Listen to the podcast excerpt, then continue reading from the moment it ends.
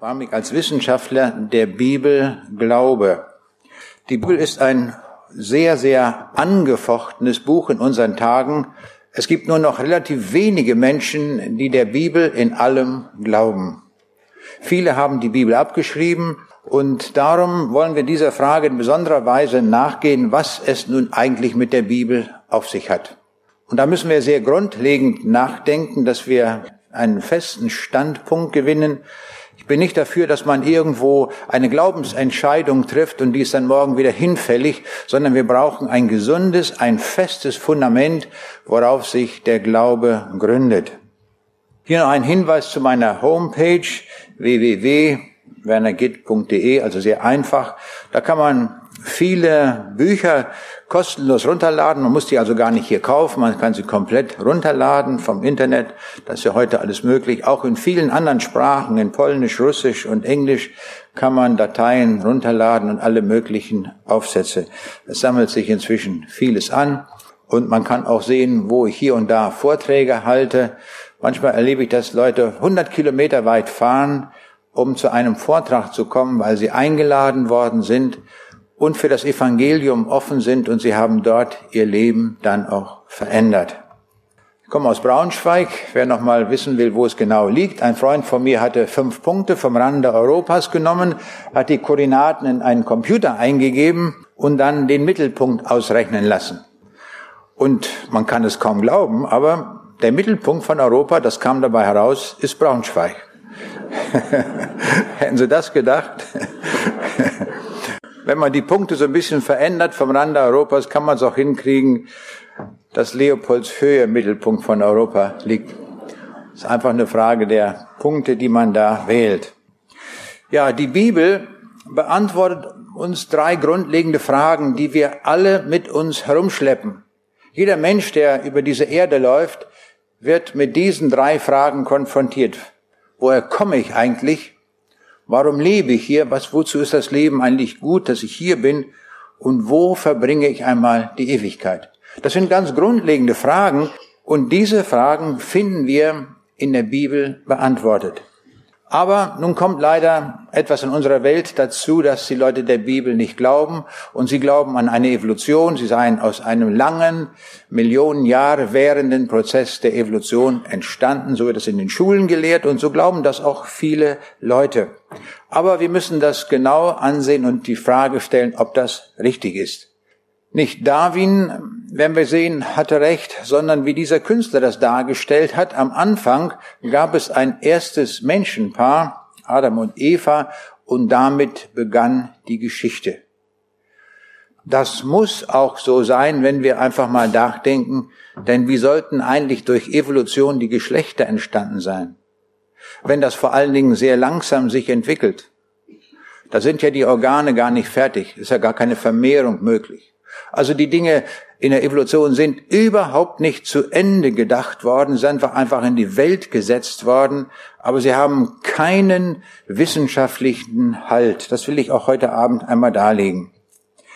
Für die Herkunft der Bibel gibt es eigentlich nur zwei Antworten. Entweder ist die Bibel von Gott oder aber sie ist von Menschen. Was anderes gibt es nicht. Aber das müssen wir herausfinden. Ich muss ganz genau wissen, dass sie von Menschen ist oder ich muss ganz genau wissen, dass die Bibel von Gott ist. Denn davon hängt es ab, ob die Bibel eine Basis für mein Leben sein kann oder nicht. Wenn die Bibel von Menschen erdacht ist, was ja viele Menschen glauben, sogar Pastoren, dann sind solche Begriffe wie Himmel und Hölle oder Auferstehung oder ewiges Gericht nur einfach Fantasiegespinste der Menschen, weiter nichts. Dann können wir die Bibel ganz getrost neben Grimms Märchen stellen, im Bücherschrank oder sonst wo und sagen, es ist von der gleichen Art, von der gleichen Kategorie, weil sich hier irgendwelche Leute etwas ausgedacht haben und das im Laufe der Jahrhunderte aufgeschrieben haben. Wenn aber die Bibel von Gott ist, dann haben wir es mit Wahrheit zu tun. Das ist ganz was anderes dann gibt es wirklich einen Himmel und es gibt wirklich eine Hölle. Es gibt beides dann.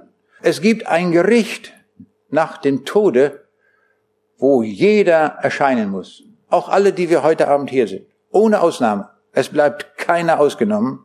Und, wie es die Bibel sagt, wir existieren für immer und ewig. Unsere Existenz wird niemals ausgelöscht. Das sind dann, wie wir sehen, doch sehr grundlegende Dinge und darum ist es ganz entscheidend, dass wir wissen, ob die Bibel von Gott ist, ob das wirklich alles stimmt oder ob es alles nur Fantasie ist. Dieser Frage müssen wir unbedingt nachgehen und darum habe ich das Thema auch jetzt an den Anfang dieser kurzen Vortragsreihe mit den drei Vorträgen vorangestellt. Aber wie erkennen wir das, ob die Bibel wahr ist? Wie können wir erkennen, ob die Bibel wirklich von Gott ist oder auch nicht? Diese Frage wollen wir uns stellen. Und zwar, ich möchte das zeigen heute Abend an drei Punkten, nämlich anhand von Lebenskonzepten, dann anhand einiger Beispiele der Naturwissenschaft und dann im dritten Punkt anhand von Prophetien. Und ich bin sicher, wenn wir das einmal so durchbuchstabiert haben, werden wir am Ende ganz genau wissen, womit wir es wirklich zu tun haben. Schauen wir uns erstmal Lebenskonzepte an. Ich hielt neulich einen Vortrag, da kam hinterher ein Professor für Physik auf mich zu und sagte, wissen Sie, was Sie da von der Bibel gesagt haben, das können Sie alles vergessen. Die Bibel ist ein uraltes Buch. Ich dachte, das weiß ich auch. Naja, aber meint er, weil die Bibel eben so alt ist, darum kann man da gar nichts mehr mit anfangen. Das stimmt ja dann alles gar nicht mehr. Ich dachte, das kann man mal ganz schnell prüfen. Dann habe ich ihm gesagt, wissen Sie, in den Großstädten unseres Landes haben wir inzwischen eine Ehescheidungsrate, die auf 50 Prozent zuläuft. Und viele Leute klagen über Mobbing an den Arbeitsplätzen. Und in den Zeitungen lesen wir überall von Korruption und Betrügereien. Also das stimmt. Sagt er, ja sehen Sie, ich sag, dann haben Sie auch die Welt, wie sie ist, gut beobachtet. Ich sage, nun lassen Sie uns mal gemeinsam einen Vers lesen aus einem sehr alten Buch der Bibel, aus dem Buch Josua. Und da steht, und lass das Buch dieses Gesetzes nicht von deinem Munde kommen, sondern betrachte es Tag und Nacht, dass du hältst und tust in allen Dingen nach dem, was darin geschrieben steht. Dann wird es dir gelingen und du wirst es recht ausrichten. Und ich sagte, wissen Sie, in der Bibel steht drin, wie wir eine gute Ehe führen können, wie wir Kinder erziehen können, wie wir uns gegenüber dem Staat verhalten. Alle diese Dinge sind in der Bibel beschrieben. Und plötzlich sagt der Mann, ja, sagt er, man muss es auch tun, was da geschrieben steht. Ich sage, sehen Sie, das ist es. Plötzlich das waren zwei Minuten, waren erst vergangen. Da hatte er eine völlig andere Meinung zur Bibel. Man muss es tun. Und hat er recht. Man muss das tun, was dort steht. Solange man die Bibel nur im Bücherschrank stehen hat, ist sie völlig wertlos. Und jetzt wollen wir einfach einen Punkt herausgreifen aus dem täglichen Leben.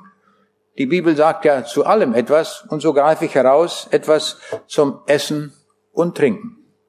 Und in Lukas 21, 34, da lesen wir etwas.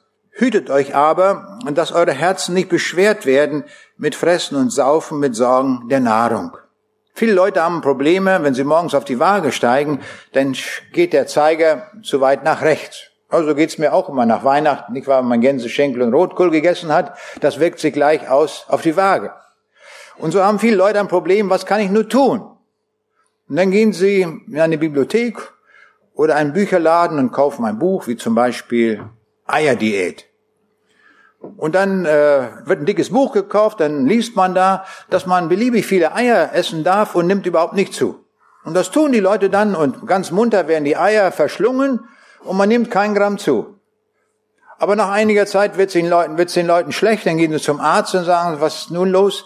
Und der Arzt sagt, das hätten sie nicht tun sollen. Jetzt hat sich ihr Cholesterinspiegel erhöht und viele Nebenwirkungen haben sich eingehandelt. Das hätten sie nicht tun sollen. Und so macht's die Bibel nicht. Die Bibel sagt es einfacher in einem Satz, wie wir es hier lesen, dass wir sorgsam damit umgehen mit Essen und Trinken. Und äh, wem das zu kurz ist, dazu noch ein Vers, einige Verse aus dem Buch Sirach, aus den Apokryphen des Alten Testamentes wo Luther sagt, nicht der Heiligen Schrift gleichgerechnet, aber doch gut zu lesen. Naja, wenn es gut zu lesen ist, können wir es ja auch mal lesen heute Abend. Und Luther hat das sehr gut übersetzt, diesen Text. Diesen Text muss man übrigens unbedingt bei Luther lesen, denn nur Luther hat das in dieser richtigen, kräftigen, würzigen Sprache übersetzt. Denn die Luthersprache ist ja unsere Sprache, die wir sprechen. Wir haben ja den besonderen Fall in Deutschland, dass unsere Sprache, die wir sprechen, überhaupt erst durch die Bibelübersetzung entstanden ist.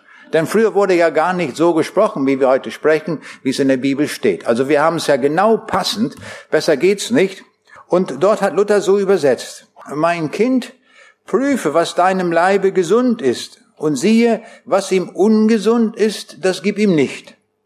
Denn allerlei dient auch nicht jedermann, so mag auch nicht jedermann allerlei. Überfülle dich nicht mit allerlei leckerer Speise und friss nicht zu gierig.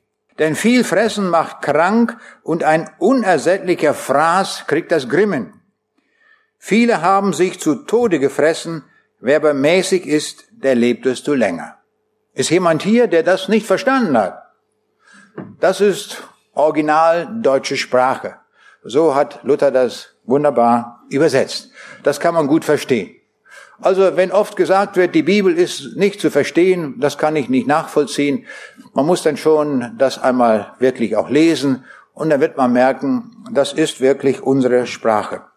Wir sehen also an dem, was die Bibel uns empfiehlt, zur Lebensweise, zu essen und trinken, das äh, sind gute Empfehlungen. Das ist also nicht irgendwie so dahingeschrieben. Ich komme zum nächsten Punkt, das ist die Naturwissenschaft. Und zwar, die Werke der Schöpfung bezeugen uns, dass da ein Gott sein muss. Das lesen wir im Römerbrief Kapitel 1, Vers 20, wo es heißt, denn Gottes unsichtbares Wesen, das ist seine ewige Kraft und Gottheit, wird seit der Schöpfung der Welt ersehen aus seinen Werken, wenn man sie wahrnimmt, so dass sie keine Entschuldigung haben. Die Bibel sagt uns hier, jeder Mensch, der über diese Erde geht, wird einmal vor seinem Schöpfer keine Entschuldigung dafür haben, dass er Atheist war oder dass er nicht geglaubt hat. Gott wird ihm sagen, du hast ja mindestens die Werke der Schöpfung gehabt. Daran konntest du erkennen, dass ich bin. Und das vermag jeder. Wenn wir hier dieses Bild sehen, das ist ein Foto gemacht in äh, Süddakota in USA, da hat man vier Präsidentenköpfe dort in Stein gemeißelt. Vier Meter hoch. Wir können erkennen, ganz links oben der erste Präsident der USA, Washington. Wenn ich jetzt sagen würde, das ist entstanden im Laufe von Jahrmillionen durch Blitz und Donner und Regen und Kälte und Schneetreiben und was alles so gibt in der Natur, und dadurch ist das einfach so entstanden. Im Laufe von Jahrmillionen. Was würden Sie dazu sagen? Den Mann sollte man nach Hause schicken. Das kann man doch keinem zumuten. Das ist doch Blödsinn. Das erkennt doch jeder, dass das hier Künstler bedarf, die so etwas äh, genau und präzise angefertigt haben nach Plänen und mit ihrem Werkzeug und die Kenntnis haben mussten, wie man so etwas gestaltet. Und das ist trotzdem nur totes Gestein. Und wir können alle erkennen, dass ähm, so etwas nicht von alleine entstehen kann. Eine Evolution ist überhaupt nicht denkbar. Aber hier, was wir hier sehen, hier sehen wir eine Blüte von einem Kaktus. Wunderbar gestaltet mit Farben, das wächst, das lebt. Das repräsentiert Leben. Und dann bringen wir es fertig im 21. Jahrhundert und behaupten, so etwas Komplexes, so etwas Geniales kann von alleine im Rahmen der Evolution entstehen. Das ist nicht zu fassen. Das ist doch unglaublich. Das kann man doch gar nicht glauben, sowas. Wo kommen wir hin, dass wir so etwas für möglich halten, Leben, wo wir heute wissenschaftlich noch nicht einmal wissen, was Leben ist? Kein Biologe, kein Wissenschaftler dieser Welt kann definieren, was Leben überhaupt ist. Wir wissen es nicht. Wir kennen Leben nur aufgrund einiger Äußerungen. Und dann behaupten wir, so etwas Komplexes kann einfach in der Materie von selbst entstehen. Es ist nicht zu fassen. Man kann das nur meilenweit zurückweisen und sagen, das ist einfach nicht zumutbar. Und das können wir sofort erkennen an solchen Beispielen. Oder wenn wir uns hier äh, diese Pflanze ansehen, diese Orchidee, wie sie wunderbar gestaltet ist, das soll alles von alleine entstanden sein. Das kann doch keiner glauben. Oder hier sehen wir die Schale eines Seeigels. Selbst die ist in Kalk schön ziseliert und schön gebaut und konstruiert. Das schreit nach einem Schöpfer, so wie es Römer 1 sagt. Oder hier auf diesem Bild sehen wir einen dicken Baum. Und wir können uns vorstellen, dieser Baum hat eine riesige Krone. Und Tonnen wiegt das, was dieser Baum zu tragen hat, an Geäst und an Laub. Viele Tonnen wiegt diese Krone. Und jetzt frage ich mich natürlich, woher weiß der Baum, wie dick er wachsen muss, damit er das tragen kann? Ich habe früher viele Vorlesungen gehört in Festigkeitslehre und habe all die Formeln gelernt, wie man das berechnen kann, Standfestigkeit und alle diese Dinge nach den Gesetzmäßigkeiten der Mechanik und der Festigkeitslehre und der Knickfestigkeit und alle diese Dinge. Das ist recht kompliziert. Das dahinter stecken mathematische Differentialgleichungen, das ist sehr, sehr schwierig, alles zu berechnen. Aber woher weiß der Baum das? Das ist eine Frage. In meiner Vorlesung hat niemals ein Baum gesessen und zugehört, wie er das Ganze wachsen lassen muss, damit das die richtige Tragfähigkeit hat. Wie kommt denn das? Warum war dort eigentlich nie an der Universität ein Baum gewesen, um zuzuhören? Das ist doch eine echte Frage, oder nicht? Die stellt sich doch. Und der macht's immer richtig, der weiß genau, wie es geht und stellt das auch noch her aus einem ganz kleinen Samenkorn. Das ist unglaublich genial gemacht. In einem einzigen Samenkorn dieses, dieses Baumes steckt die gesamte Information darüber drin, mit all den Formeln und Gleichungen, so können wir es ausdrücken, die notwendig ist, so, dass ein Baum so wächst, dass er das alles so auch ausführt, damit zu jedem Zeitpunkt, in jedem Augenblick des Wachstumsprozesses auch die richtige Festigkeit erreicht wird. Nicht nur das, die ganze Chemie, die ganze Physik, alles, was dazu nötig ist in einem solchen Baum, ist alles in diesem kleinen Samenkorn enthalten. Und da will jemand sagen, das kann im Laufe der Jahrmillionen von alleine durch Evolution entstehen. Das ist wissenschaftlich total falsch. Und wenn wir bisher das auch geglaubt haben und haben uns irreleiten lassen, dann kann ich nur eins sagen, dass wir diese Ideen unbedingt in die Müllkiste werfen müssen. Unbedingt in den Mülleimer der Weltgeschichte, denn da gehört's wirklich hin. Das kann man nicht deutlich genug sagen, dass wir hier Klarheit kriegen aufgrund dessen, was wir heute wissen und beobachten. Die Information in den Lebewesen, bei Menschen, bei den Bäumen und überall, wo wir hinschauen, wird geschrieben mit Hilfe der DNS-Moleküle, wie wir hier in diesem Bild das einmal sehen. Das sind solche Doppelwändeln. Das wissen wir erst seit der zweiten Hälfte des vergangenen Jahrhunderts, dass hier die Information geschrieben ist mit Hilfe von vier Buchstaben, Adenin, Thymin, Cytosin und Guanin. Und was wir heute wissen ist, dass diese Information, die dort geschrieben ist, die allerhöchste Informationsdichte ist, die es überhaupt gibt. Kein Computer, keine Festplatte, nichts kommt ran an diese unvorstellbar hohe Informationsdichte, die wir in den DNS-Molekülen vorfinden. Eine einzige Zelle unseres Körpers enthält alle Informationen, wie ein Auge gebaut wird, wie eine Niere konstruiert wird, wie ein Herz gebaut wird. Alle diese Dinge stehen drin, auf allerkleinstem Raum gespeichert. Jede Zelle enthält das. Es ist unfassbar, wie genial das ist und wie das alles funktioniert. Und zwar so, dass meine Zelle, die in der Nase sitzt, nicht ein Auge dort produziert, sondern eine Nasenzelle produziert und sich beteiligt am Bau der Nase. Und eine andere Zelle in der Niere, da wird kein Herz gebaut, sondern da wird eine Niere gebaut. Das ist so unvorstellbar genial, dass wir das heute wissen und so, dass man das für unmöglich erklären muss, dass so etwas von alleine entstehen kann. Das ist so überaus genial gemacht, dass wir die Prozesse, die sich dort abspielen, noch überhaupt nicht wissenschaftlich verstanden haben. Auf diesem Bild sehen wir wieder etwas Geniales. Das ist eine Kannenpflanze. Kannenpflanzen haben die Fähigkeit, auf einem Boden zu wachsen, wo es wenig Mineralstoffe gibt. Aber die brauchen Mineralien zum Aufbau der Pflanze. Wo kriegen sie das her? Sie holen sich das von den Fliegen. Dann müssen sie Fliegen fangen. Haben wir schon mal eine Fliege gefangen, die auf dem Tisch krabbelt? Also meistens, wenn ich das tue, ist die Fliege schneller. Aber wie soll eine Pflanze das machen? Die kann ja gar nicht so schnell mit der Hand zuschlagen. Nun, das ist genial gemacht. Das ist eine Kanne, und unten am Boden der Kanne, da ist so etwas wie eine Magensäure drin. Und jetzt, wenn die Insekten dort angelockt werden, dann wollen die natürlich nicht in die Magensäure rein, weil sie schon sehen, dass dort andere schon verdaut werden. Da wollen sie schnell möglichst wieder raus. Und nun wissen Sie, nicht wahr, dass man an, einer, an so einer Wand senkrecht hochkrabbeln kann. Das tun Sie immer wieder. Ja, die könnten sogar an einer gespiegelten Wand hochkrabbeln, weil sie sich festsaugen und dort hochgehen können. Und das versuchen die natürlich hier auch in der Kanne. Und was passiert dort? Ihre Saugnäpfe werden jetzt verstopft, weil an der Innenseite der Kannenpflanze eine Wachsschicht ist. Und dann hilft das Hochkrabbeln nicht, sondern sie rutschen immer tiefer und fallen unten in die Magensäure rein. Diese Kannenpflanze hat neulich äh, ein Biologe einen Artikel geschrieben mit dem Titel Rutschbahn ins Verderben. Das stimmt. Wenn man da erstmal angekommen ist, an den Rand dieser Kanne, das ist eine Rutschbahn ins Verderben. Ich komme auf diesen Begriff Rutschbahn ins Verderben später noch einmal wieder zurück. Natürlich gibt es viele Arten dieser Kannenpflanzen.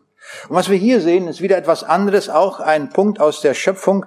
Hier sehen wir einige Tannenzapfen und es fällt uns auf, dass die einzelnen Elemente, die eine, an solchen Tannenzapfen aufbauen, in einer ganz besonderen Art und Weise angeordnet sind, nämlich auf Spiralen. Noch besser kann man es sehen hier bei einer Lerche, wie also all die Elemente sich auf einer Spirale befinden.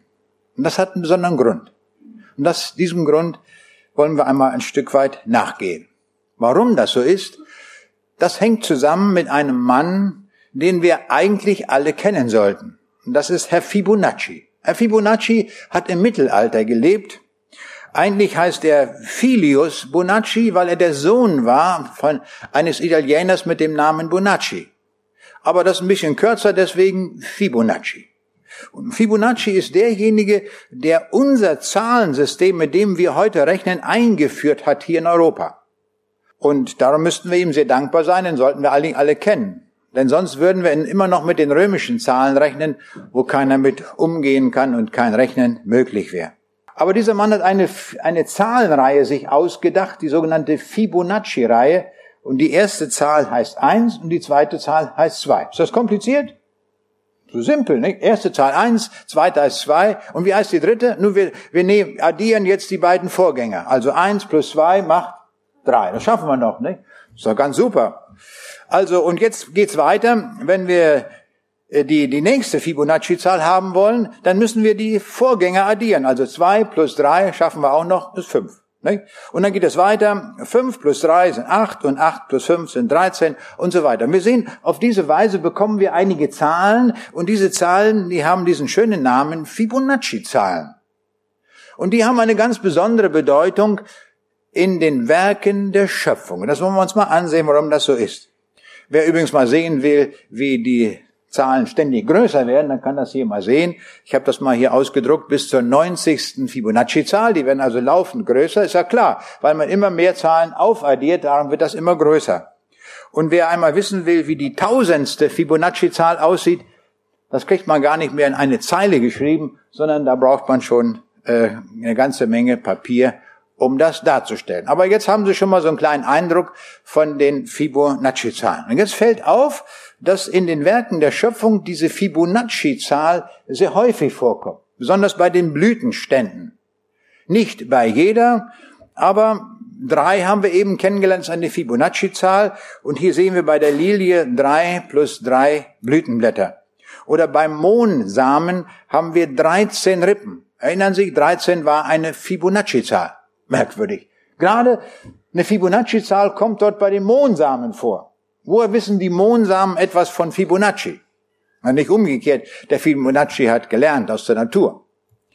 Oder hier der Storchenschnabel hat fünf Blütenblätter, die Nelke auch fünf. Oder hier Romanescu hat 13 Spiralen. Warum gerade 13? Das ist eine Fibonacci-Zahl. Und hier noch etwas, eine Sonnenblume sehen wir mit 55 und 89 Spiralen. Und 55 und 89 das sind benachbarte Fibonacci-Zahlen. Das ist ja merkwürdig. Dass die Spiralen auf einer Sonnenblume gerade von der Anzahl mit den Fibonacci-Zahlen zusammenhängen. Und hier sehen wir es mal nochmal als Kurve dargestellt. Wir haben 55 linksdrehende und 89 rechtsdrehende Spiralen. Und im Schnittpunkt von zwei Spiralen, da befindet sich gerade immer ein Sonnenblumenkern. Also so ist das gemacht. Aber das interessiert uns jetzt ein bisschen mehr, warum das so gemacht ist. Man kann das auch mathematisch beschreiben, wo jeder einzelne Kern ist. Und interessant ist dabei, dass wenn man diese Rechnung durchführt, dass der nächste Kern, der berechnet wird, immer um 137,5 Grad weitergesetzt ist. Und das äh, ist die Zahl, auf die man kommt, wenn man den Umfang eines Kreises nach dem goldenen Schnitt teilt. Also der goldene Schnitt hat auch wieder etwas zu tun mit den Fibonacci-Zahlen. Also merkwürdig, was es da alles so gibt. Und jetzt schauen wir uns einmal an, in dem mittleren Bild, da haben wir die 137,5 Grad, die ich eben erwähnt habe. Und das ist die einzige Situation, wo ein Sonnenblumenkorb vollständig und gut ausgefüllt ist, ohne Leerraum. Haben Sie schon mal eine Sonnenblume gesehen, die nur halb bedeckt war mit Kernen? Nein. Sowas gibt es nicht. Sowas macht der Schöpfer nicht. Er hat sich das genau überlegt, dass immer gewährleistet ist, dass der Korb voll bedeckt ist. Das ist mathematisch gar nicht leicht zu berechnen, wie man das machen muss. Aber der Schöpfer ist ja auch ein großer Mathematiker. Und darum hat er das gewusst, wie man das machen muss und berechnet. Und wir sehen hier schon, wenn dieser Winkel sich ein ganz klein wenig ändert, nämlich von 136,5 auf 138 Grad, ein halbes Grad, das kann man mit dem bloßen Auge überhaupt nicht erkennen, dann sehen wir, ergibt sich eine Struktur wie im rechten Bild und dann sehen wir, es gäbe auf der Sonnenblume sehr viel freien Platz. Und das wäre gefuscht. Wenn wir sagen, kann man das nicht besser machen? Ja, man kann besser machen, aber dann muss man so machen nach diesen Fibonacci-Zahlen. Und wir sehen also, auch diese Dinge sind bis ins letzte, bis ins letzte Detail fein durchdacht und es ist alles fertig. Da ist nichts in der Entwicklung, was irgendwie noch besser werden sollte. Alles fix und fertig. Gut durchkonstruiert. Und wenn ich jetzt mir diese Pflanze ansehe, wie die strukturiert ist, auch hier ist das, die, die Dolde vollkommen fertig besetzt dann reicht die Mathematik der Fibonacci-Zahlen schon gar nicht mehr aus, um das noch zu beschreiben. Das wird sehr, sehr viel komplizierter. Aber woher weiß die Pflanze das? Ja, genau, weil der Schöpfer die Information in das Samenkorn mit hineingegeben hat. Und das wird weitergegeben von Generation zu Generation. Und auf diesem Bild ein anderes Detail aus der Schöpfung. Das ist ein Detail von dem Kolibakterium. Wir haben Millionen und Abermillionen von Kolibakterien in unserem Darmtrakt. Und die brauchen wir jetzt wozu? Um unser Abendessen, wenn wir es schon gehabt haben, zu verdauen. Und die helfen uns dabei. Die verarbeiten das alles. Und die sind so klein, dass man sie mit bloßem Auge gar nicht sehen kann, sondern da braucht man ein Mikroskop. Und die haben die Fähigkeit, immer dorthin zu fahren im Darmtrakt, wo die höchste Nährstoffkonzentration ist. Das tun die. Aber da brauchen die einen Antrieb für, einen Motor. Und den haben die auch. Ein Elektromotor. Aber die Frage ist, wo kriegen die den Strom her? Eigentlich brauchten wir Millionen von Steckdosen in unserem Darm, wo die den Strom herholen, damit die Motoren laufen können. Aber das wäre zu kompliziert. Das würde sich alles verheddern. Da im Darmtrakt hätten wir nur noch Kabel nachher im Darmtrakt und wir hätten vielleicht einen dicken Bauch nur wegen der vielen Kabel. Da hat der Schöpfer sich das anders überlegt. Er hat das so gemacht, er hat in jedes Kolibakterium sechs Elektromotoren eingebaut und zusätzlich auch noch das Kraftwerk, das den Strom erzeugt. Ist das nicht genial? Auf so unvorstellbar kleinem Raum haben wir ein Kraftwerk und dieses Kraftwerk liefert den Strom für sechs Elektromotoren. Und dann drehen die mit ihrem Flagellum, wie wir hier sehen. Und da ist alles drin, was wir vom Maschinenbau her kennen, mit Lagerung und Rotor. Alle diese Dinge sind dort eingebaut. Unvorstellbar genial. Keine Firma dieser Welt, keine Elektrofirma kann so kleine Elektromotoren bauen und keiner kann äh, dafür das so machen, dass die in 20 Minuten noch sich selbst kopieren. Das ist ungefähr so, als wenn ich hier auf meinem Laptop schreibe Copy Laptop und in 20 Minuten steht hier ein zweiter Laptop. Und genau das passiert. In 20 Minuten kann sich so ein Kolibakterium verdoppeln. Da ist alles drin.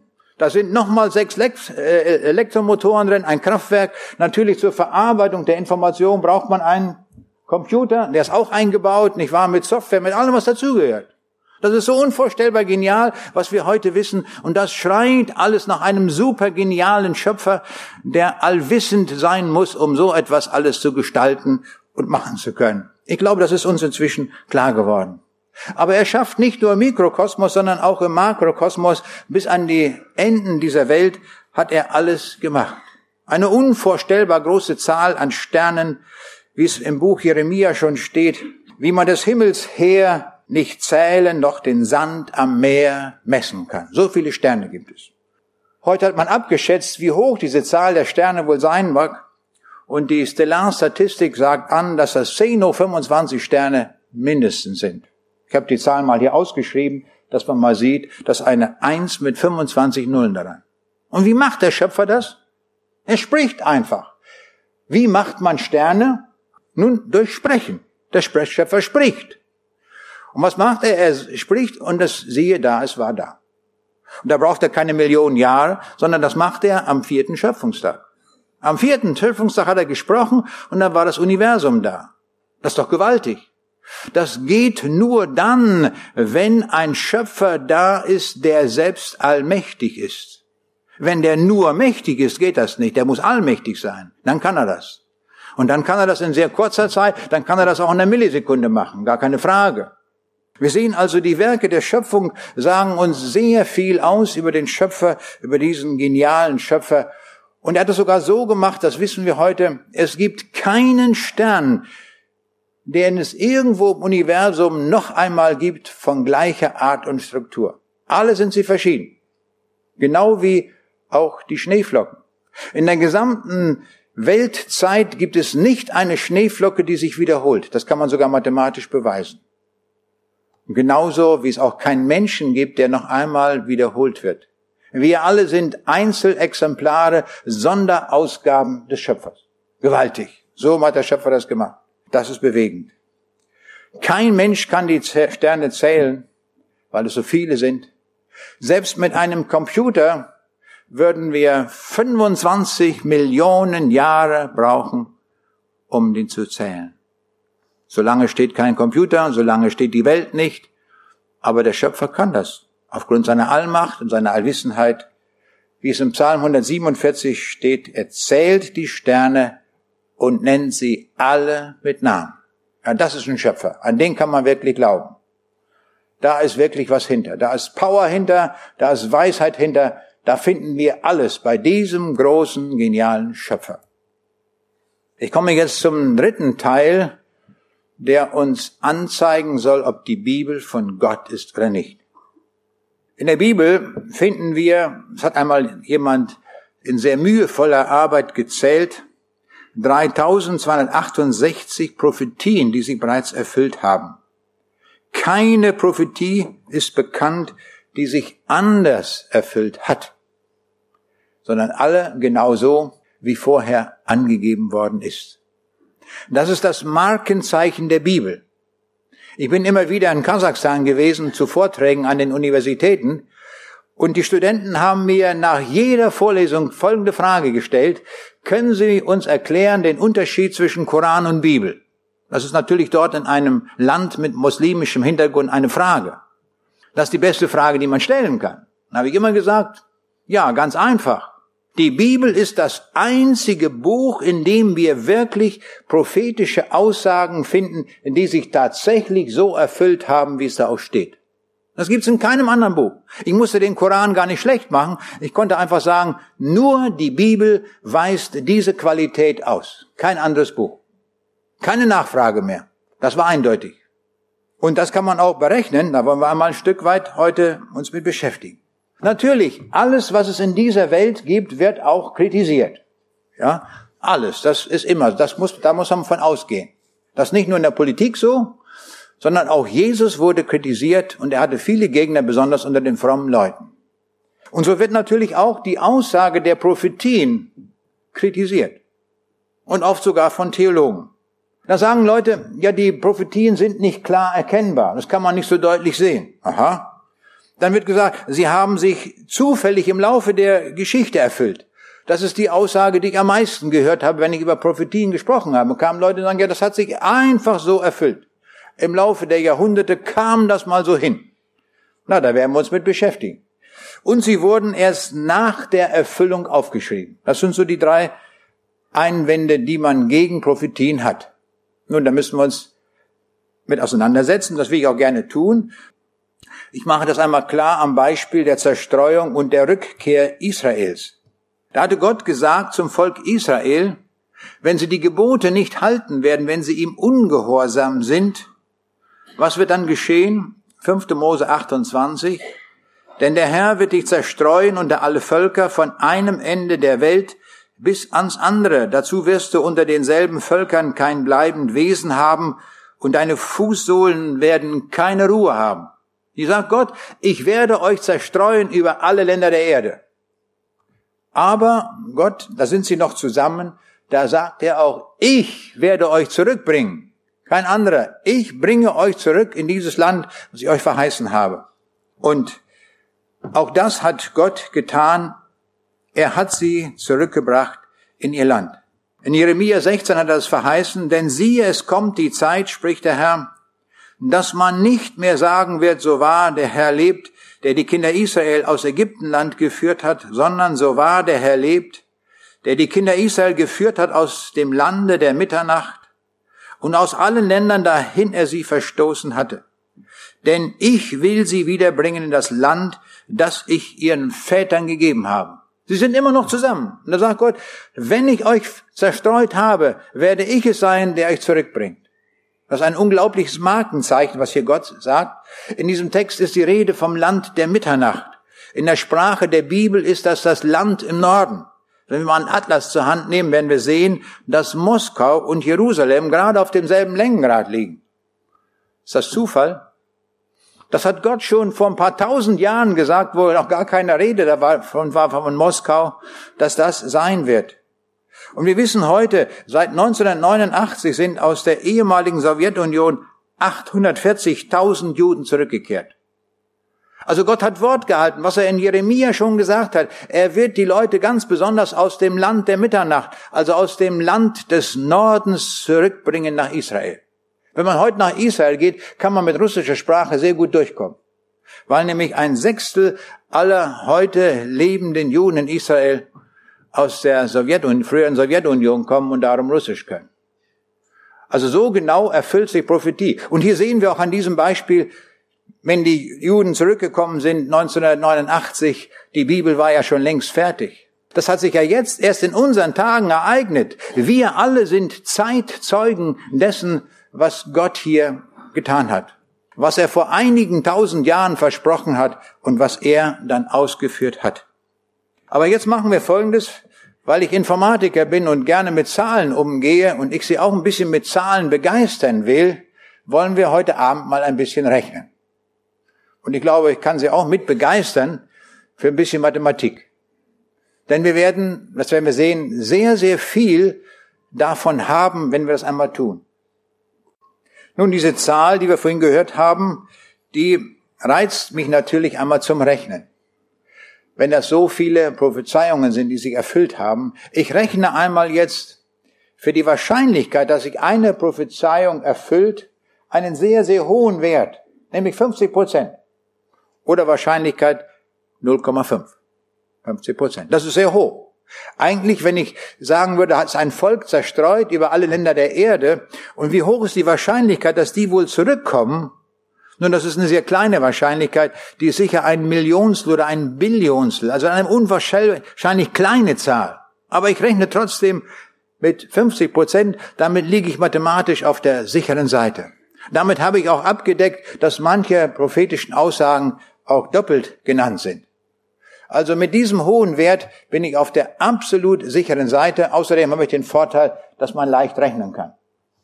Nehmen wir einmal an, in der Bibel würde es eine einzige prophetische Aussage geben, dann wäre es so, dass die Wahrscheinlichkeit, dass sich diese eine erfüllt, gerade 50 Prozent wäre oder 0,5. Und jetzt sind wir mit der Mathematik schon fast fertig. Jetzt müssen wir nur noch lernen, wenn es mehrere Ereignisse gibt, dass man dann die Einzelwahrscheinlichkeiten miteinander multiplizieren muss. Also wenn es zwei Prophetien gäbe in der Bibel, die sich beide erfüllen sollten, dann wäre die Wahrscheinlichkeit, dass sich beide erfüllen, 0,5 mal 0,5. Und das ist 0,25. Das schaffen wir noch gut. Und wenn es drei wären, drei Prophetien in der Bibel, dann müssten wir rechnen 0,5 mal 0,5 mal 0,5. Und das könnt ihr auch hier in der ersten Reihe, stimmt's? 0,125. Na wunderbar, haben wir schon. Und jetzt sehen wir, wie das weitergeht. Wenn es jetzt in der Bibel aber 3268 Prophezeiungen gibt, dann müssen wir rechnen 0,5 mal 0,5 mal 0,5 mal 0,5, nicht wahr? Und das Ganze 3268 Mal. Oder wie ich sie hingeschrieben habe, 0,5 hoch 3268. Das kann man ausrechnen, wie man hier schön sieht, die Zahl 1,7 mal 10 hoch minus 984. Boah, das ist eine kleine Zahl. Das ist nämlich eine so kleine Zahl, ein 0, und dann folgen 983 Nullen nach dem Komma und dann kommt erst die erste Ziffer. Also die ist unvorstellbar klein. Das soll also heißen, dieses Ergebnis, dass sich so viele Prophezeiungen zufällig erfüllen könnten, diese Wahrscheinlichkeit ist so klein wie hier ausgerechnet. Aber jetzt sind wir alle vor, stehen wir alle vor dem Problem, wir können uns nicht so recht vorstellen, wie klein denn nun diese Zahl ist. Aber das müssen wir unbedingt wissen. Und darum machen wir uns eine Modellvorstellung. Und zwar machen wir das ganz simpel. Vielleicht lieben einige von uns die Ameisen, vielleicht nicht so sehr im Wohnzimmer, wenn wir sie im Garten haben, ist ja schön, wenn da mal eine Ameise krabbelt. Und zwar, die meisten Ameisen sind ja braun oder schwarz. Und so nehme ich das auch mal an. Hier auf diesem Bild habe ich fünf Ameisen. Vier davon sind schwarz und eine ist rot. Ja, also ganz einfaches Modell. Wenn ich die jetzt in einen Topf tue und schüttle ordentlich und dann wird, äh, werden die Augen verbunden, dann greife ich hinein in den Topf und darf eine Ameise rausholen. Die Frage ist, wie wird diese Ameise wohl aussehen? Schwarz oder weiß? Höchstwahrscheinlich. Schwarz. Ganz simpel, klar, nicht? Und zwar mit größerer Wahrscheinlichkeit, nicht? Denn wir haben vier schwarze und eine rote. Und das kann man ausrechnen, weil es fünf sind, wird, um die rote gerade zu packen, ist die Wahrscheinlichkeit ein Fünftel. Also 20 Prozent. Also das kann man wunderbar ausrechnen. Und jetzt sehen wir schon, jetzt machen wir einmal Folgendes. Wir überlegen einmal, wie die Wahrscheinlichkeit immer kleiner wird. Natürlich, je mehr Ameisen wir haben, und wenn wir immer eine rote dazu packen. Also wenn ich hier so ein Glas Wasser habe und ich würde das ganze Glas mit Ameisen füllen, dann könnte ich, haben wir ausgerechnet, dann kriegen wir so etwa 20.000 Ameisen rein. Das ist eine Menge, ne? 20.000 Ameisen. Und jetzt denken wir, eine davon ist rot. Nicht? Alle sind schwarz, brrr, das ist gut gemischt. Und jetzt ziehe ich eine Ameise raus und schaue an, wie wird sie sein? Höchstwahrscheinlich Höchstwahrscheinlich schwarz. Hier, die junge Dame, die weiß das ganz genau. Die sind alle schwarz. Na wunderbar. Ich mache gleich nochmal den Test, ja, ob es auch so weitergeht. Hm. Das kann man natürlich ausrechnen bei 20.000. Die Wahrscheinlichkeit ist 0,00005. Ne? Also eine ziemlich kleine Zahl.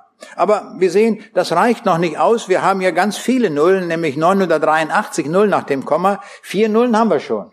Aber das Wasserglas mit Ameisen, wir sehen, um das vergleichen zu können, das sind zu wenig Ameisen. Was muss ich machen? Ja, mehr. Nicht? Nehme ich eine Badewanne voll, wie wir hier sehen, da kriege ich 36 Millionen Ameisen rein. Und wenn ich da eine Note dazu packe und mische das gut durch und greife da herein, was werde ich greifen? Schwarze natürlich. Ist doch ganz klar. Nicht? Das, ist, das wird jetzt immer seltener, dass ich gerade noch die rote Ameise erwische. Und wir sehen die Wahrscheinlichkeit, ist äh, 2,8 mal 10 um minus 8. Also ist schon sehr klein die Wahrscheinlichkeit, dass ich überhaupt die rote erwische.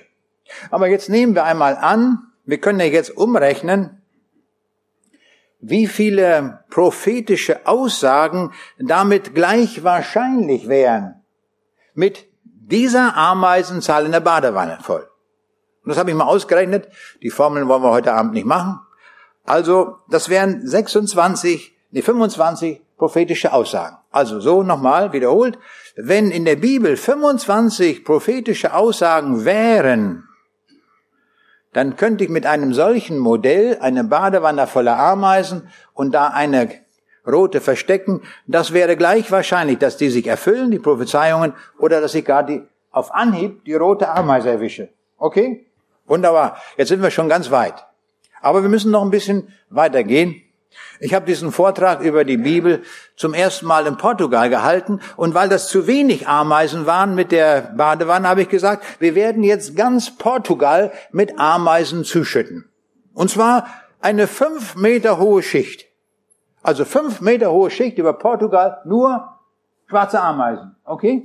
Und da werde ich jetzt irgendwo eine rote Ameise verstecken. Und keiner weiß, wo sie sitzt. Und jetzt werden wir die eine suchen. Was machen wir? Wir haben nur eine Möglichkeit zu ziehen. Wir fliegen mit dem Flugzeug über Portugal und dann sage ich zu dem Piloten, boah, jetzt Absturz in diesen Ameisenhaufen hinein. Und der macht das auch und wir stürzen runter. Wir machen die Tür auf und greifen eine Ameise. Wie wird sie aussehen? Schwarz. Also sie hilft mir immer gut. Da komme ich gut weiter hier. Also wir werden, höchstwahrscheinlich wird das wieder die schwarze sein oder irgendeine schwarze. Die rote werden wir offenbar nicht finden, aber man kann das ausrechnen. Wenn die Bibel 65 prophetische Aussagen hätte, dann hätten wir mit diesem Modell, wo wir ganz Portugal mit Ameisen bedecken und da eine rote verstecken, die gleiche Wahrscheinlichkeit. Ja, aber wir sehen, es sind immer noch zu wenig. Das reicht nicht. Und da habe ich dort zu den Wissenschaftlern gesagt, was wollen wir jetzt tun? Und da meldete sich ein Wissenschaftler und sagte, ja, Sie müssen die ganze Erde bedecken. Aber nicht fünf Meter, sondern zehn Meter. Ich sage, wird gemacht und gerechnet, nicht wahr? Und dann kam das hier, wie man sieht, kommt das raus. Dann kommen wir auf 78 prophetische Aussagen. Aber das reicht auch noch nicht aus. Das ist auch noch zu wenig. Jetzt müssen wir ganz, ganz radikal vorgehen. Jetzt mache ich Folgendes. Jetzt fülle ich das gesamte Universum mit Ameisen. Natürlich mit schwarzen Ameisen. Danke für diese Assistenz hier mit der Hilfe. Also alles wird schwarzen Ameisen und irgendwo in dem riesigen Universum wird eine rote Ameise versteckt. Und jetzt ist die Frage, ist das jetzt irgendwo gleichwertig, ist das äquivalent zu den prophetischen Aussagen, die wir gerechnet haben? Und das Ergebnis ist, leider reicht's noch nicht. Wir schaffen mit dem gesamten Universum nur 288 Prophetien. Und die muss ich schon sehr suchen. Ich könnte mir eine Rakete nehmen, die fliegt mit Lichtgeschwindigkeit durch dieses Universum. Und wenn ich 30 Millionen Jahre geflogen bin durch das Universum mit dieser Rakete mit Lichtgeschwindigkeit und dann sage ich Stopp, keiner lebt so lange.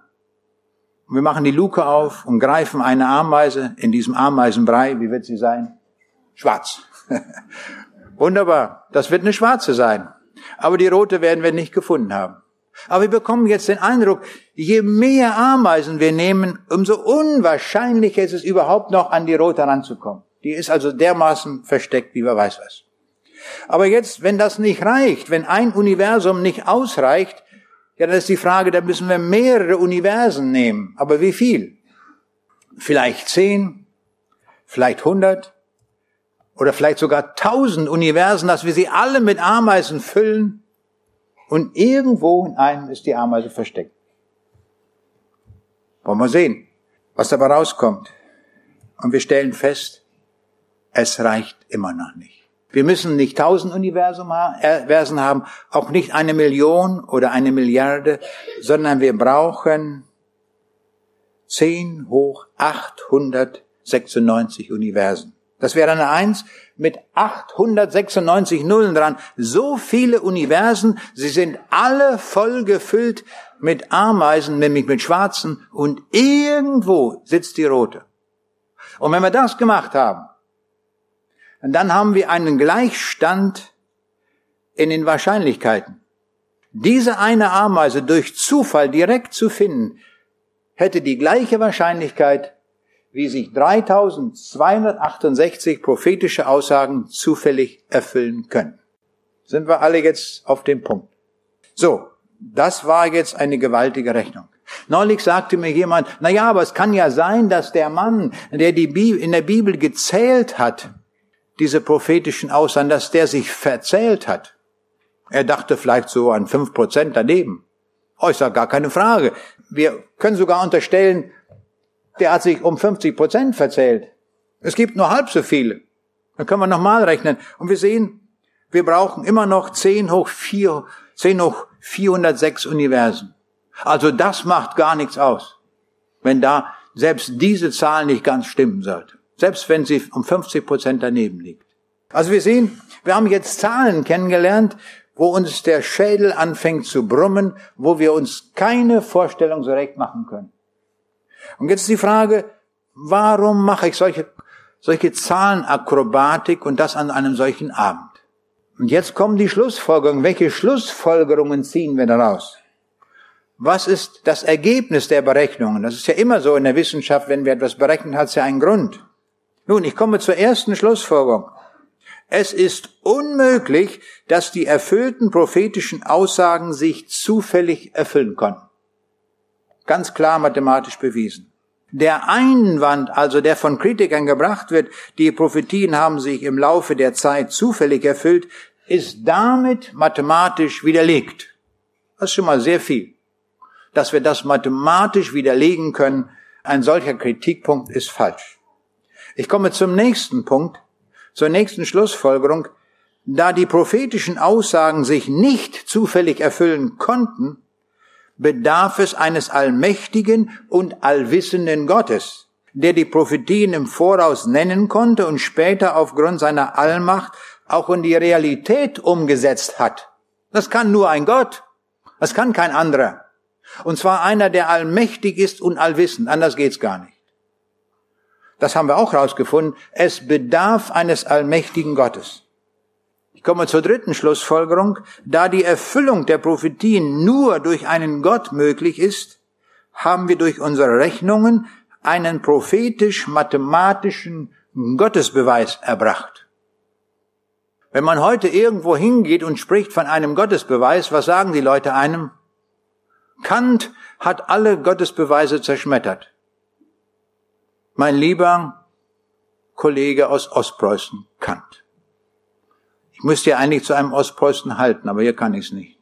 Hier hat sich Kant mächtig geirrt. Warum? Weil er nur einen Bruchteil der wissenschaftlichen Erkenntnisse und Fakten hatte, die wir heute kennen. Wir müssen ganz neu die Frage bedenken und dürfen nicht fragen, was ein Philosoph vor 200 Jahren gedacht hat.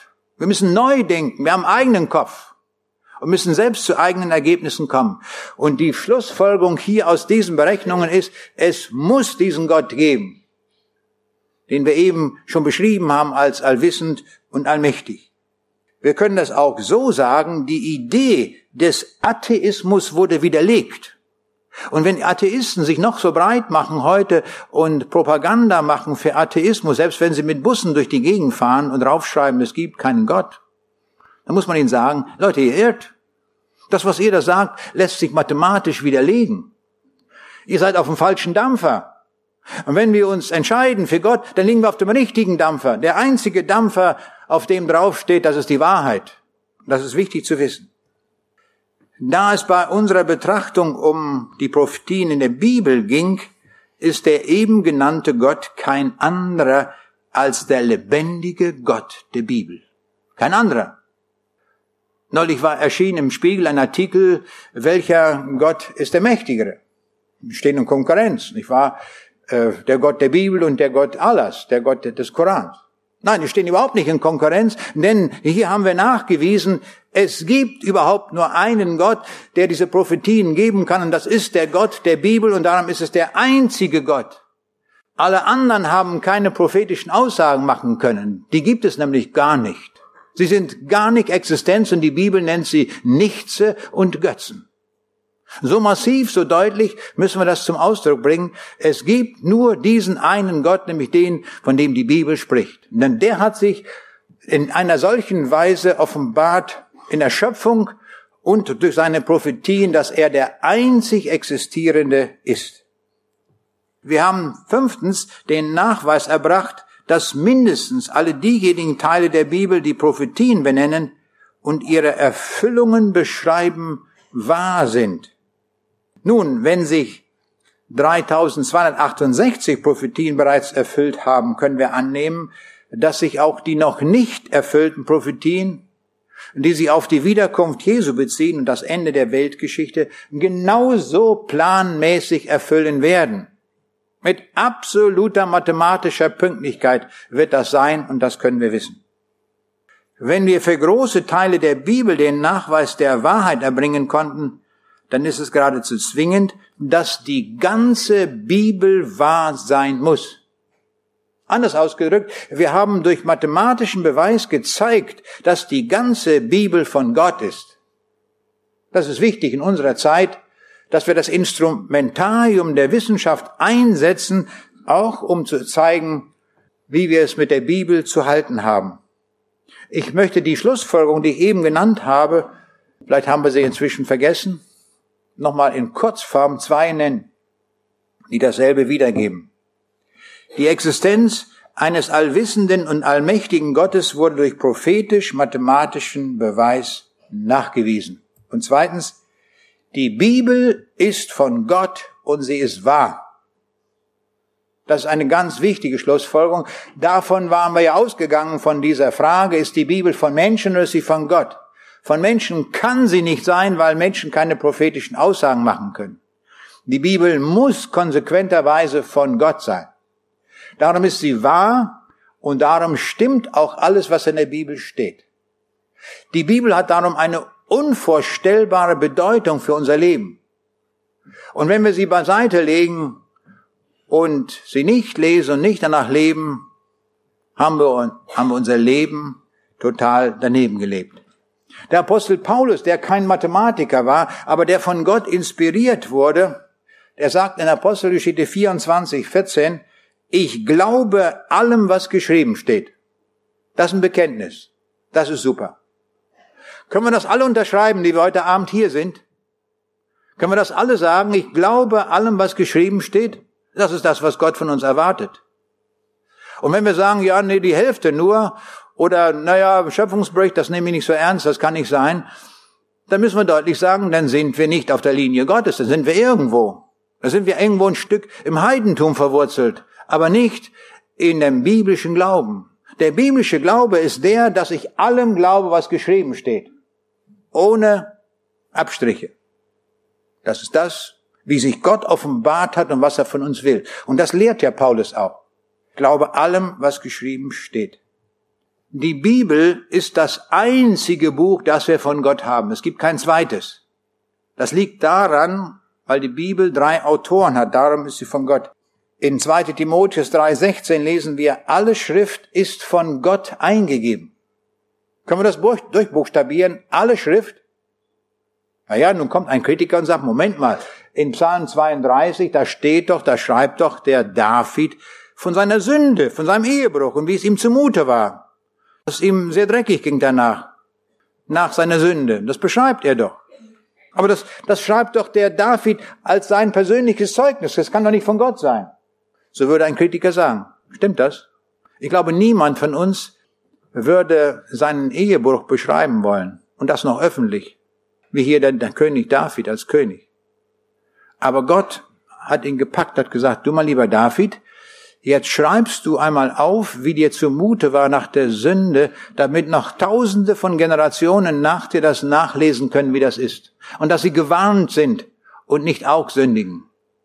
Und darum sind solche Texte auch von Gott eingegeben. Weil Gott diese Menschen geführt hat, das richtig aufzuschreiben, nicht übertrieben, nicht untertrieben, sondern korrekt, der Wahrheit gemäß. Und so sehen wir, sind alle diese Teile der Bibel, wo wir den Eindruck haben, hier schreibt jemand aus seinem Leben zeugnishaft, auch das ist so von Gott gewollt und autorisiert. Der zweite Autor ist Jesus Christus, denn Paulus sagt, ich habe es von keinem Menschen empfangen, sondern durch eine Offenbarung Jesu Christi erhalten. Und der dritte Autor ist der Heilige Geist. Vom Heiligen Geist getrieben haben Menschen im Namen Gottes geredet. So lesen wir es im zweiten Petrusbrief. Das sind die drei Autoren der Bibel und Gott hat nun Menschen seines Vertrauens befähigt und informiert, das niederzuschreiben. Der Prophet Jeremia hat nicht seine eigenen Gedanken niedergeschrieben oder Jesaja, sondern das, was Gott ihnen gegeben hat. wie Gott sie beauftragt hat. Und darum ist das, was zwar Menschen aufgeschrieben haben, doch von Gott gegeben und autorisiert. Was ist nun die Hauptbotschaft der Bibel?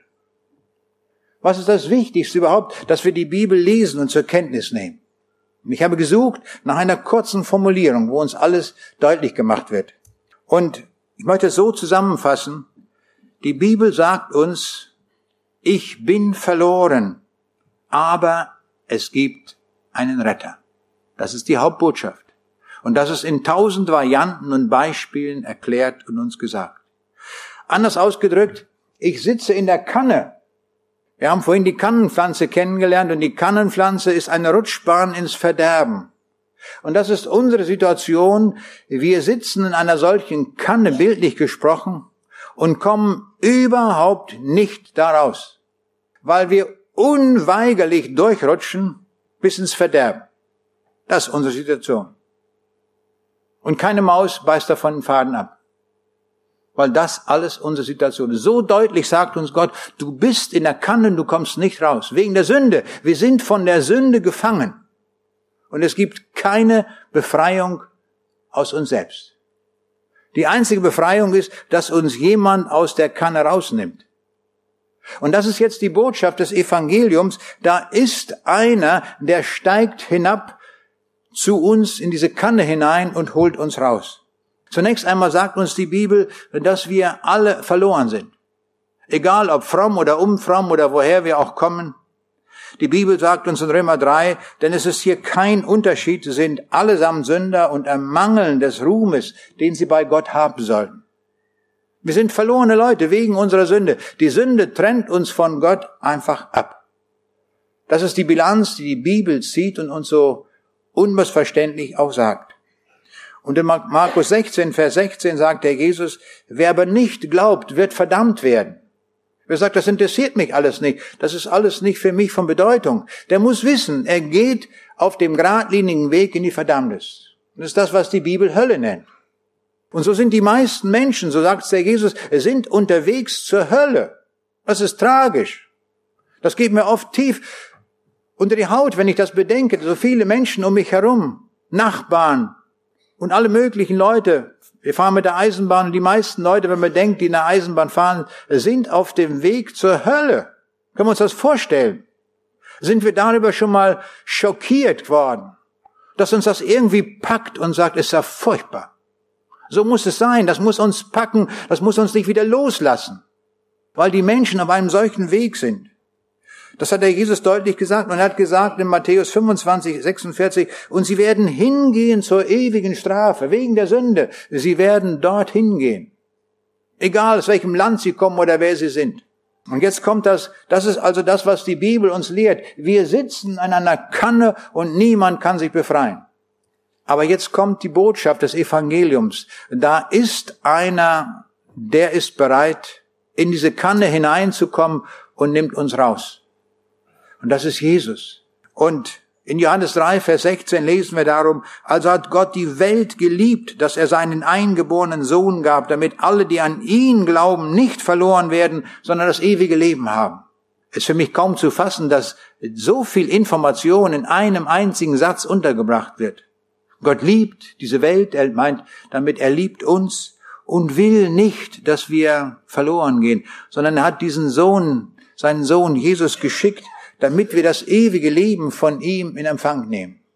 Aber das werden wir nur haben, wenn wir es in Empfang nehmen. Wenn wir es nicht nehmen, haben wir es nicht. Ganz eindeutig. Und der Jesus sagt in Matthäus 25, Vers 46, und sie werden hingehen, die Gerechten in das ewige Leben. Wer durch Jesus gerecht geworden ist, der geht in das ewige Leben. Der geht zum Himmel. Wir sehen, so dicht liegt das beieinander, Himmel und Hölle. Die Entscheidung, zu Jesus Christus zu kommen, macht uns, bringt uns auf den Weg zum Himmel. Wenn du heute hier bist und hörst vielleicht diese Botschaft zum allerersten Mal und sagst, das habe ich verstanden, das war nicht schwer, dann komme ich, ich möchte auch im Himmel sein, dann bist du gerettet. Dann bist du durch. Das geht. Und es kann sein, du hast vielleicht 78 Predigten gehört und hast dich nie bekehrt. Bist du ein Mitläufer, hörst immer wieder dasselbe. Dasselbe gute Evangelium, aber hast dich nie auf den Weg gebracht. Bist du trotzdem verloren. Dann gehst du auf dem Weg, der zur Hölle führt. So deutlich sagt es die Bibel. Und das müssen wir so deutlich auch verkündigen und sagen, damit wir uns locken lassen, von diesem Weg der Verlorenheit dort runterzukommen. Darauf kommt es an, dass wir das begriffen haben und dass wir auch ein Fundament haben von dem, dass das wirklich Wahrheit ist, was uns verkündigt wird. Darum habe ich so einen großen Wert darauf gelegt, dass wir deutlich wissen, diese Bibel ist wirklich von Gott und das, was uns dort gesagt wird, das ist wirklich verbindliche Wahrheit. Und die finden wir in dieser Form an keiner anderen Stelle der Welt. Nur in der Bibel. Und darum gilt der Ruf auch so deutlich, dass wir das wahrnehmen und sagen, Herr, hier bin ich, ich nehme das an. Wir können so sagen, Gott lädt dich ein zum Himmel, weil er dich liebt und nicht will, dass du ewig verloren gehst. Das ist die Kurzform des Evangeliums. Wir sitzen in der Kanne und da müssen wir raus und einer holt uns raus. Ich möchte schließen mit einem Beispiel, worüber ich mich sehr gefreut habe. Ist in den vergangenen Tagen erst passiert. Mit meiner Tochter wollten wir einen älteren Bruder in der Gemeinde besuchen, der im Krankenhaus liegt. Und äh, ich wusste genau, welcher Krankenhausabteilung das war und auch die Zimmernummer. Und so ging ich da schnurstracks hin, klopfte an das Zimmer und wollte reingehen. Und dann liegt dort in diesem Zimmer ein ganz anderer Mann. Den kannte ich nicht. Aber der sagte ganz freundlich, ach, das ist aber nett, dass Sie mich besuchen kommen.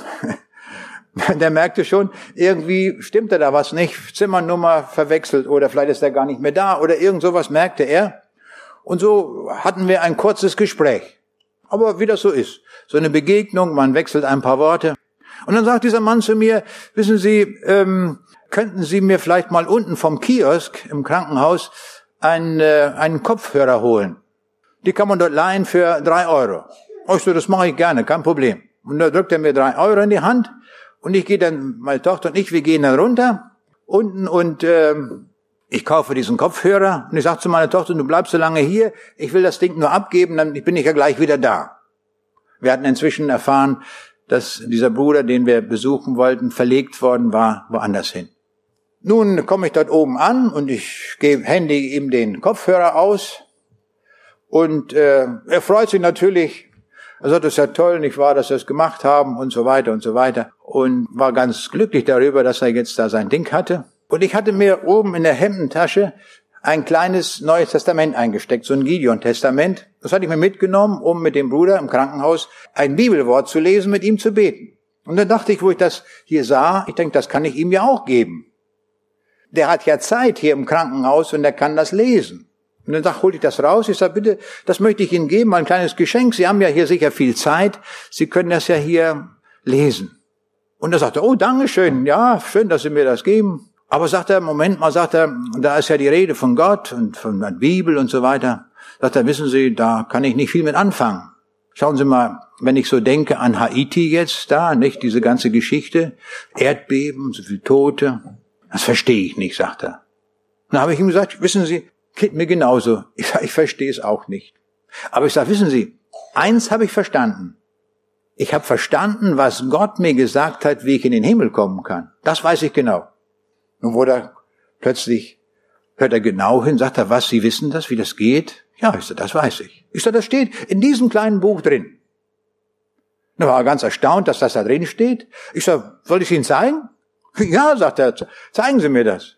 Und dann habe ich aufgeschlagen in diesem Buch. Und was habe ich gemacht? Ich habe diese Stellen gelesen, die wir hier eben, die ich eben auch gezeigt habe. Nach Römer 3, dass wir alle verlorene Leute sind. Ich sage, wir haben ja alle schon gelogen, ne? Und gestohlen haben wir doch alle gemacht. Und Lügen können wir doch alle von Kindheit an schon. Hat er zugegeben. Ja, stimmt, sagt er. Ich sage, sehen Sie, und damit können wir vor Gott nicht bestehen. Wir müssen das loswerden. Ich sage, und hier schauen Sie, in dieser Bibel steht drin, wo wir die Sünde loswerden können, nämlich beim Herrn Jesus. Das konnte er nachvollziehen. Da sagt er, sagen Sie mal, sind Sie Pastor? Nö, ich sage, ich bin Informatiker. Aber soll ich Sie erklären, dass er gut sagt, das habe ich verstanden. Ja, ich sage, sehen Sie, ich sage, jetzt äh, kommt es nur noch darauf an, wenn Sie es verstanden haben, jetzt müssen wir das nur noch festmachen. So in einem Gebet, sage ich. Oh, sagt er, das habe ich jetzt, kann ich jetzt nicht alles wiederholen, was Sie gesagt haben. Ich sage, müssen Sie auch nicht. Ich sage, wir machen das jetzt so. Ich werde Ihnen so ein Gebet Satz für Satz vorsprechen und dann beten Sie das nach und machen das dadurch zu Ihrem eigenen Gebet. Da war er mit einverstanden. Ich sage, gut, dann machen wir das. Na, fing ich so an. Herr Jesus Christus, ich habe heute von dir gehört. Hat er gebetet, Herr Jesus Christus, ich habe heute von dir gehört. Betete auch, und so haben wir ganz real, ganz realistisch da so gebetet und er hat das alles Satz für Satz nachgebetet. Dann kamen wir zu dem Punkt, dass ich gesagt habe, Jesus, du kennst mein Leben mit aller Schuld, mit aller Sünde. Ich bitte dich, vergib mir das. Ich möchte von dir Vergebung empfangen. Hat er auch gebetet. Und am Ende waren wir fertig. Ich sage, wissen Sie, Sie sind ein reicher Mann geworden. Sie haben heute Abend den ganzen Himmel gewonnen.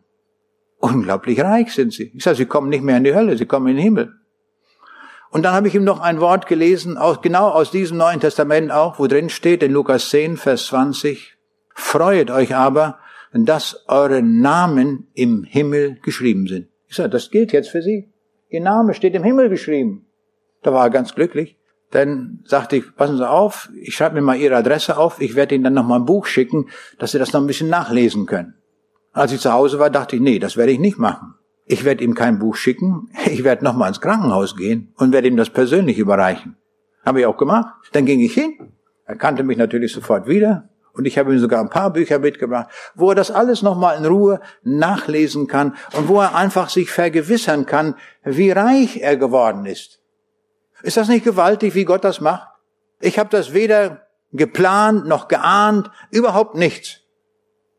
Und plötzlich schenkt Gott eine solche Situation mit einem Mann, der offen ist für das Evangelium. Und der findet nach Hause.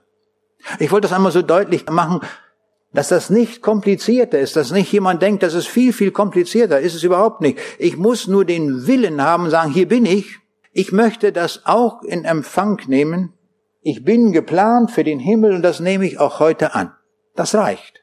Wenn ich so viel Willen aufbringe und zurückbleibe zum Gespräch, dann kann ich heute den Himmel finden. Ist das kompliziert? Doch überhaupt nicht. Es liegt doch nur noch an uns, dass wir jetzt Ja sagen, das nehme ich an. Und dass wir heute nach Hause gehen, indem wir sagen können, ich bin unglaublich reich geworden. Ich habe den Himmel gefunden. Mein Name ist im Lebensbuch eingetragen. Und wenn das letzte Gericht kommt, ich bin angenommen, ich bin Kind des lebendigen Gottes. Das will Gott. Gott will das. Gott will, dass nicht ein einziger heute Abend hier ist, der einmal in die Hölle kommt. Das will Gott gar nicht. Aber wenn wir in unserer alten Sünde, in unserem alten Fahrwasser bleiben, gibt es keinen anderen Ausweg. Weil, warum nicht? Weil Gott nicht eine einzige Sünde in seinen Himmel hineinlässt. Denn wenn Gott eine einzige Sünde, auch wenn es nur eine Lüge wäre, in den Himmel mit hineinlassen würde, was würde passieren?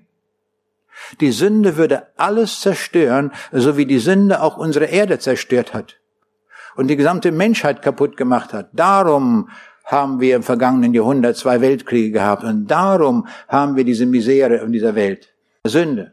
Und darum sagt Gott, Sünde kommt in meinen Himmel nicht hinein. Ich brauche eine vollständige Vergebung, damit ich gewiss bin, mir ist alles vergeben und die Tore des Himmels haben sich für mich geöffnet.